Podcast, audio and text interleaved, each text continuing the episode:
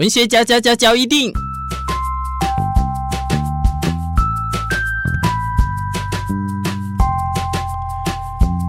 欢迎收听文学交一定。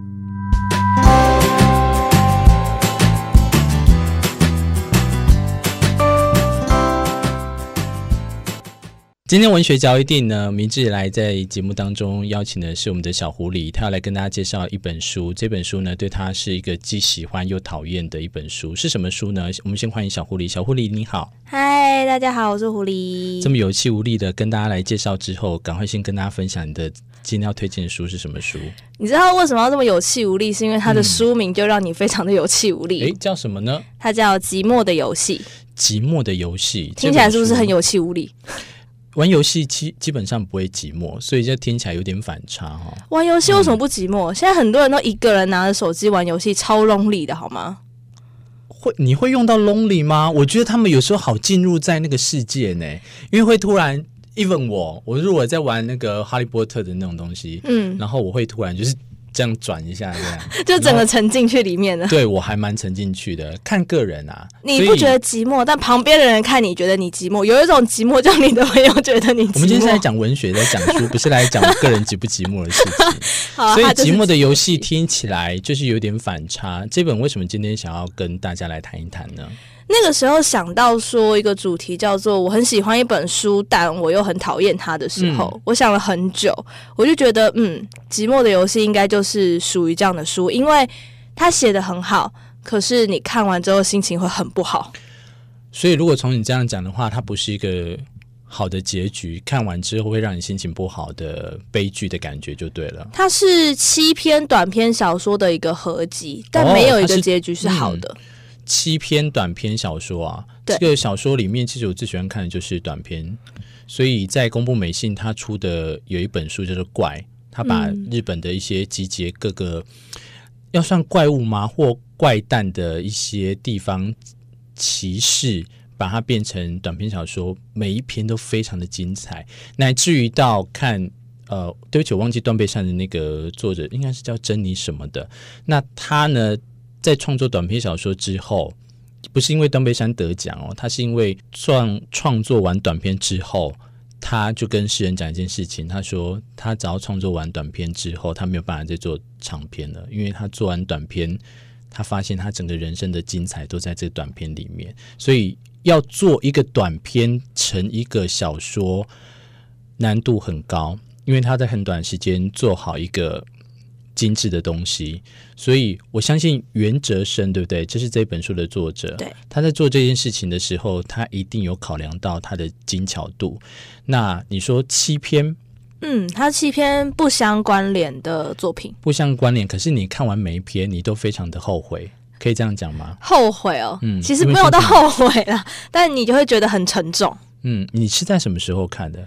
大概这个我很好奇，去年的暑假左右，暑假，嗯、所以是在荒废度日的那种时刻看的嘛，对不对？也不是，因为我很想要了解一个角色他背后的塑造，嗯、所以当有人告诉我说那个角色是按照这本书去写的，嗯、我就很好奇这本书到底是什么，所以我想方设法的找到这本书，它超难找的，它超难找，为什么？因为它已经绝版了，所以在一般的书店买不到。在二手书店我也找不到，我从台北找来台东我都找不到这本书。嗯，嗯，后来我找到它是在一个大学的图书馆，然后我有认识里面的学生，我就请他们说：“哎，可以帮我借吗？因为我很想要看这本书。”才终于得到它在我手上那一刻。怎么跟杨德昌的电影一样？现在都是看不太到的一种，很难找。那你刚才说你看完之后。它有一个难度嘛，所以你会立刻想要把它看完。嗯，看完之后，先不论它的这个内容，你可不可以先告诉我它的这些文字的这些渲染力如何？它的文字会让你进去一种无底洞的感觉，无底洞，嗯，你会感觉到这个人很想要从溺水当中被解救出来，可是他他的手一直伸在那里，但没有人去抓他。所以你是不是在告诉我说这本书？他就是故意要用这样的方式去告诉大家他的那个现状或无奈吗？是这样子吗？我觉得他是在试探这个世界能不能够接受有黑暗面的他，因为我们大家或者是袁哲生他身边的朋友看到的这个作者都是一个非常开朗。嗯、如果大家有看过尼亚达的话，应该也能够感受到这个作者他是很阳光，然后对朋友都很好的一个人。你有没有先跟大家分享一下，所谓的尼亚达是在他尼亚达是《寂寞的游戏》之后，也是袁哲生最后的一个系列。嗯、呃，最后身后的一个有一个集，呃，他的手手稿嘛，应该说，也就是说，尼亚达是最被。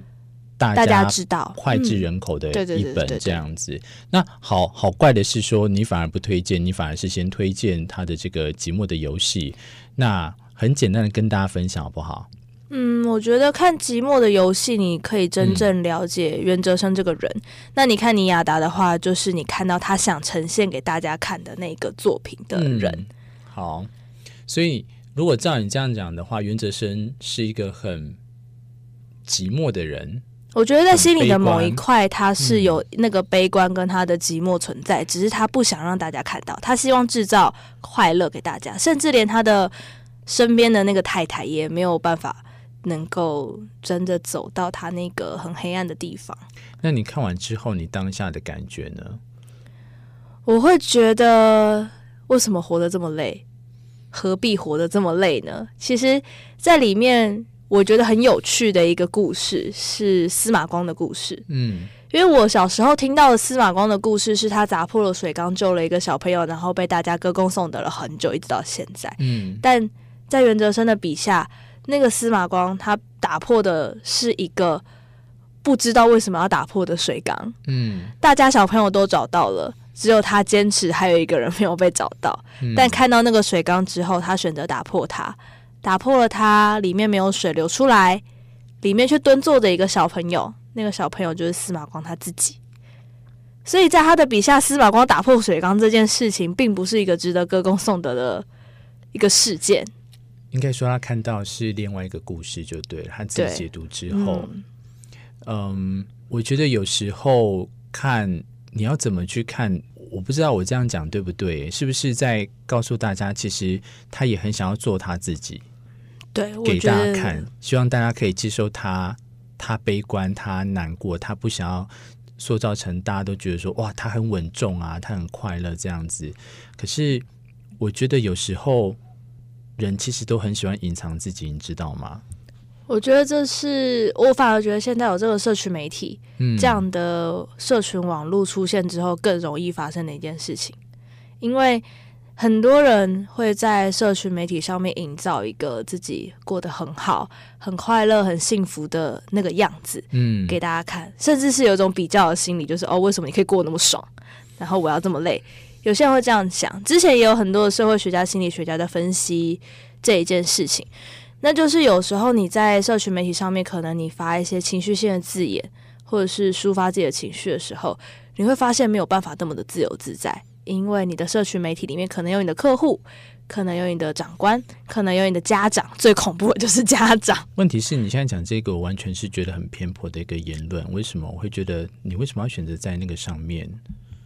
有些人说那是个板啊，那就是你自己抒发情绪的其中一个管道，那是你可以选择的一种管道，但这个管道被限制。你要这样讲的话，我会觉得那你就是要分成一个工作板跟你所谓的个板。如果你不想要让其他人看到的话。对啊，他其实有些人会这样分，有些人会这样分。嗯，那这是好也是坏。好就要看你，如因为有的人如果既有这个东西可以躲在键盘后面去抒发他的情绪的话，能抒发掉，有些对有些人来说是好事啊，就是好事。嗯，那后面的引发的那个都先不要讨论。那如果要是能。要是因为这个事情散发出去，然后被众人在那边说指指点点，说你为什么要这样子啊？可能这不应该的话，我觉得我也不会觉得这是一件不好的事情呢。我这时候我就很希望可以端看他后续接下来的决定，他要怎么做。因为这个就是一个，也不是说考验，其实是看看他如何去看待这个事情。这时候就是在我说的，他有没有在隐瞒他自己？要么。他是借由这个方式呢，想让大家知道，让大家去求报、讨报，还是说是真的是让更多人去知道他现在的困难的话，我觉得这也都不是一个坏事。最怕就是当大家都关心之后，是一个，然后他告诉你哦，我没事，我很好，或是一个没有结果的结果。我觉得这是这个就是真的是有点人家说的发绯闻了哦。嗯，会会有这样的一个状况。那袁哲生，我觉得他这本书就很像他在他的个版里面连续发了七篇这样的文字。他想看看他，就我觉得就像你刚刚讲的，想要看看大家的反应，嗯、看看大家的状况。然后这本书必须老实说，它真的卖的很差，所以没有再版。刚刚我们有没有提？刚刚我们有没有提到说，他事后在做完这些书系列之后，是一个不好的结果，就是他已经离开了。我们有没有提到？哦、还没有。所以就是跟大家在讲这本书的同时，其实如果大家不知道的人，也可以侧面来说，他在呃之后啦，不是这本书那么快速，嗯、就是之后的后续，他他的结果是有点像走向他那本书这样子。有一点，嗯，他就是在无非常无预警的状态下，他自杀了。嗯、好，那我呃，今天我们大概讲到现在这个地方的话。呃，你刚一开始有提到说这本书很难去找到，因为第一个它绝版，第二个它也不会再版，第三个就是在各大书商，连你自己都跑来一些很偏远的地方去看二手书店，它都找不到的话，你如果说建议大家来先去了解有像这样子的影子，或像这样的概念的话，可以推荐什么样的的媒体方式可以看到呢？你说，如果是这本书的话，嗯、其实有些大学的图书馆有，嗯、但我觉得就像我自己接触到这本书之前一样，嗯、我根本就不知道。嗯、那有一部电影，我觉得可以蛮推荐大家去看一看。哦，是哪一部呢？叫做《阳光普照》。嗯，它在二零一九年的时候上映，嗯、现在好像今年二零二零年开始 Netflix 上面也有了，嗯、就大家可以去看一看。好，我相信那个电视台应该也开始有在播了哈。应该有，但就是可能要再一阵子，嗯、可以网络上面看得到啦。好，所以也可以欢迎大家推荐。如果要还没看到这本书的话，可以先从《阳光普照》这部电影来去看看他到底是谁。大家可以猜猜看，他代表的是阳光普照的哪一个角色？好，我们今天非常开心，我们的小狐狸呢，在节目当中跟大家介绍是我们的袁哲生这一部啊、呃，它是第一本书吗？不是，不是第一本书，本书然后却是你觉得就是非常想要推荐给大家，让你很喜欢但是又很讨厌的一部，这一部书叫做是《寂寞的游戏》。好，我们的文学角一定，我们下次再相会，拜拜，拜拜。